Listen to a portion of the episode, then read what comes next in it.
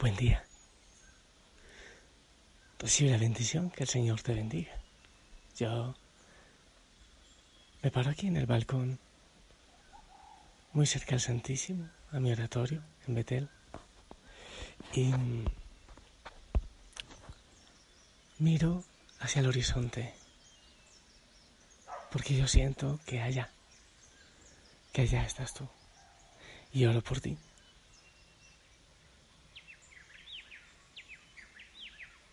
El concierto es hermoso, una sinfonía de la creación. Y qué lindo que podamos unirnos a ella. Eso quisiera yo, con mi frágil voz, unirme a esa sinfonía, en el silencio, en la paz.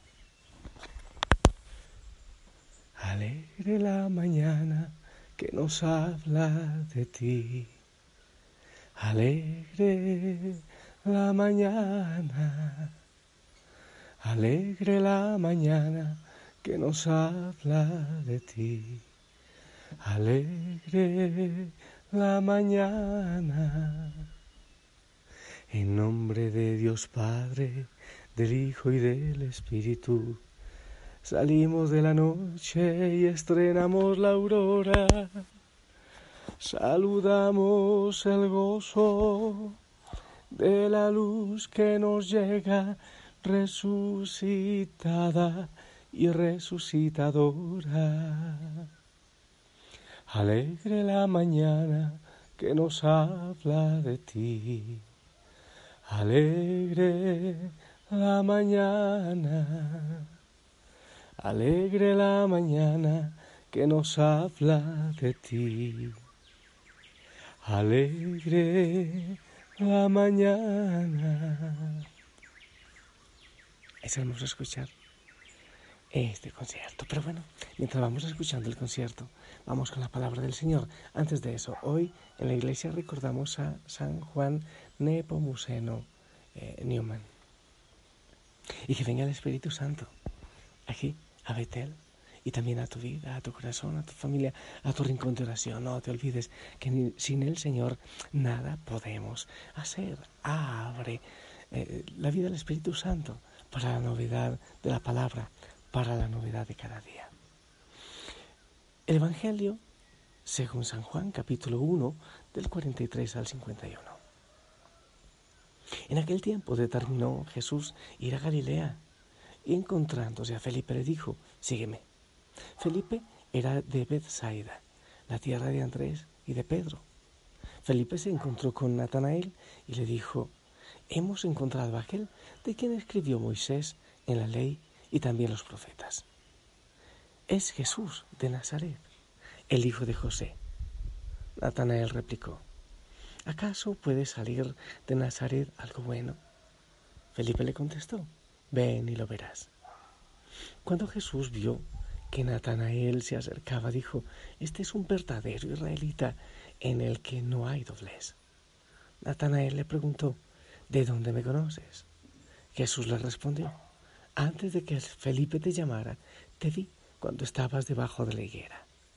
Respondió Natanael, Maestro, tú eres el Hijo de Dios, tú eres el Rey de Israel. Jesús le contestó, tú crees porque te he dicho que te vi debajo de la higuera. Mayores cosas has de ver. Después añadió, yo les aseguro que verán el cielo abierto y a los ángeles de Dios subir y bajar sobre el Hijo del Hombre. Palabra del Señor.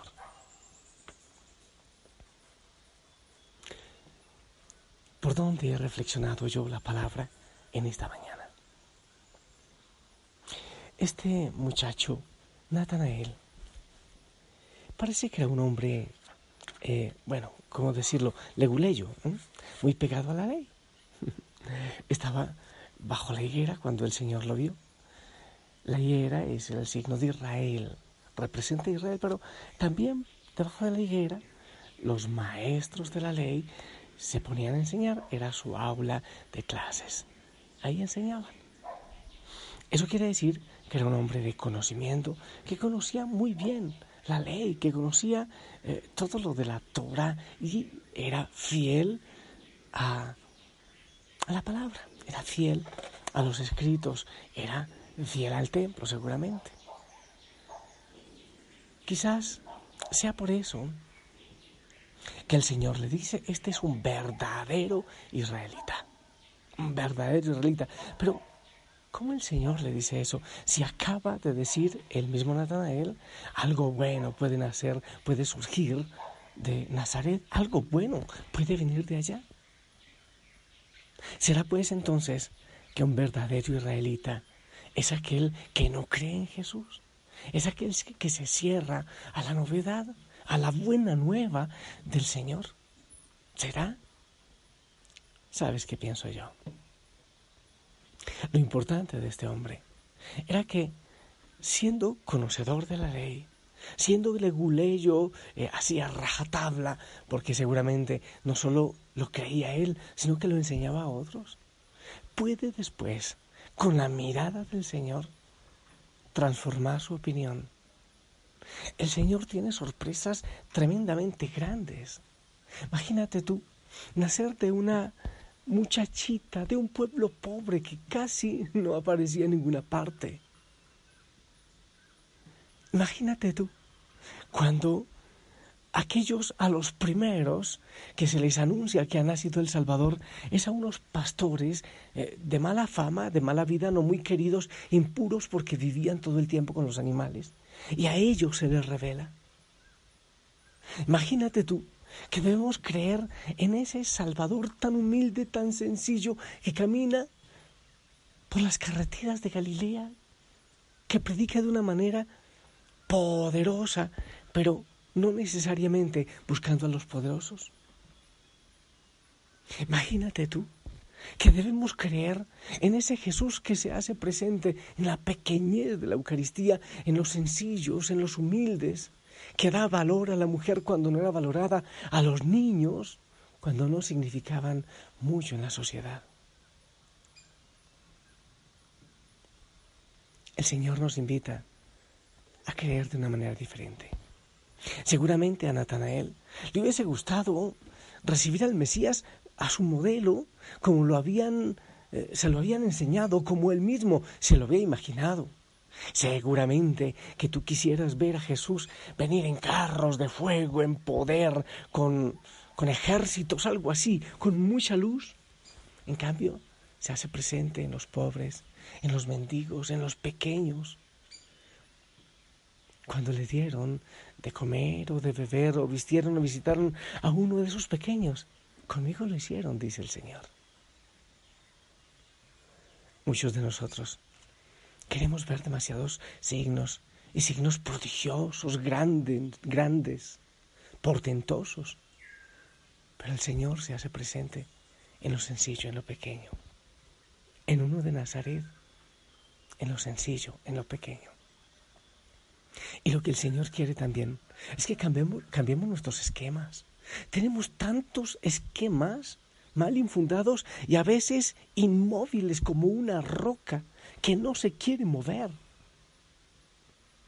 Aún gente muy religiosa, muy, muy religiosa, muy devota, pero que se les hace difícil entender la manera, las maneras novedosas, como el Espíritu Santo sigue soplando, sigue viniendo al mundo sigue trayendo sanidad, sigue trayendo bendición. Yo creo que el llamado de hoy es un llamado a abrir el corazón. Un llamado a dejar que el Espíritu Santo mueva nuestra mente, mueva nuestro corazón, a, a, lo novedoso. A veces nos quedamos sembrados como árboles, pero muchas veces también sin vida como rocas. Que venga el Espíritu Santo con la novedad, como vino en ese hombre leguleyo que debió ser cerrado. Algo bueno puede surgir de allá, de Nazaret, pero después con una mirada de Jesús fue capaz de cambiar, fue capaz de transformar su vida, empezar a seguir al Señor y creer en Él. Tuvo que cambiar sus esquemas.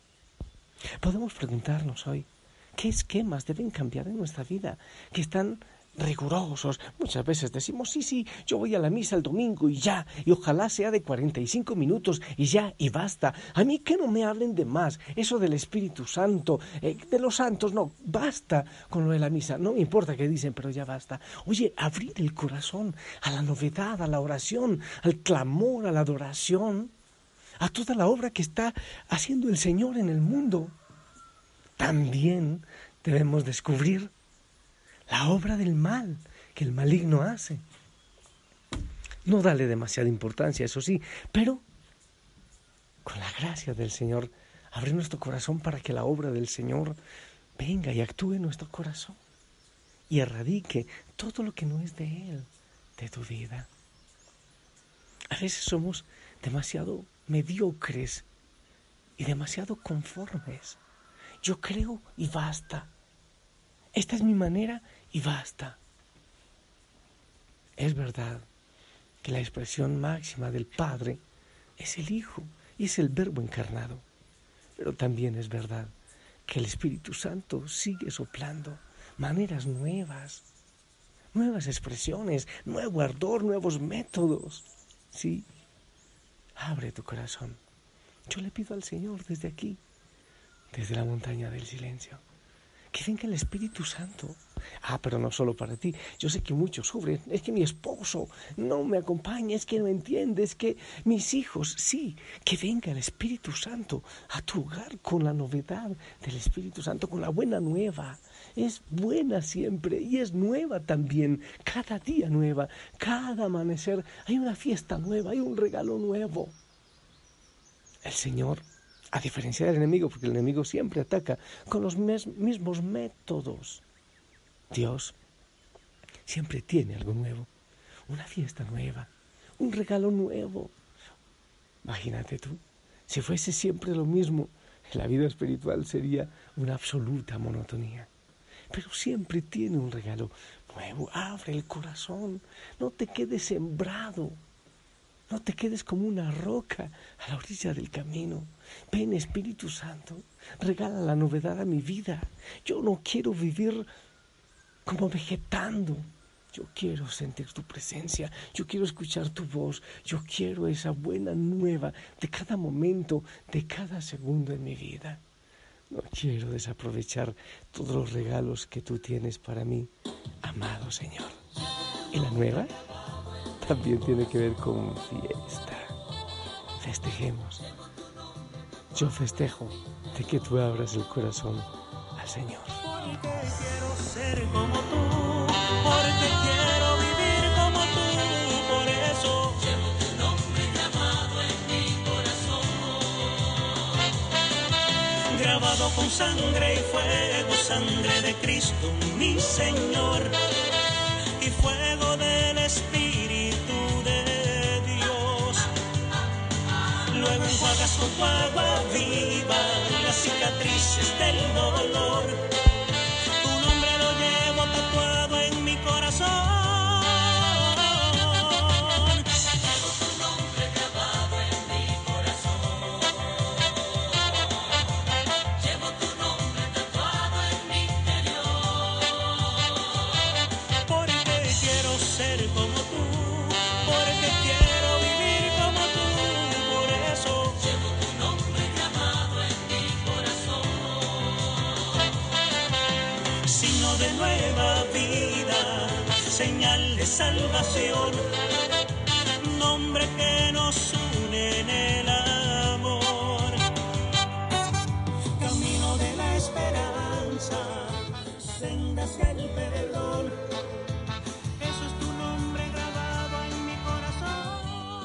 Sí, sí, Señor.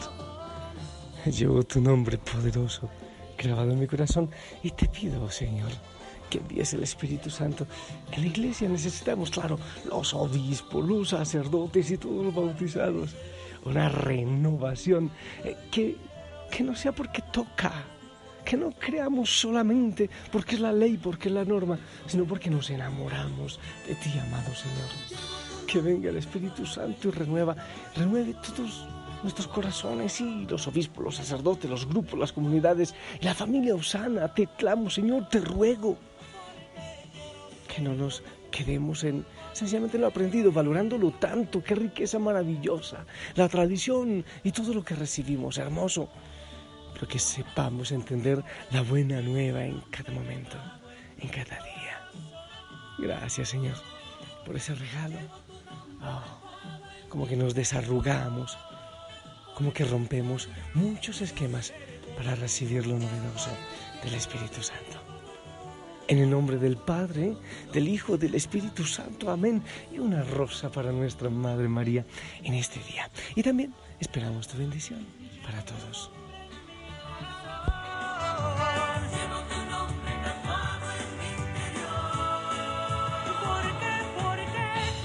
Amén, amén, gracias. Gracias por tu bendición. El Señor te acompañe. Pilas, sacúdete, muévete. Recibe la buena nueva para este día, los regalos que el Señor tiene para ti hoy. En cada momento de este día no te cierres a ellos. Sonríe, ponte el uniforme, gózate, saludos a todas las hogueras. Y si el Señor lo permite, nos escuchamos en la noche para seguir alabando, glorificando recibiendo la novedad del Señor.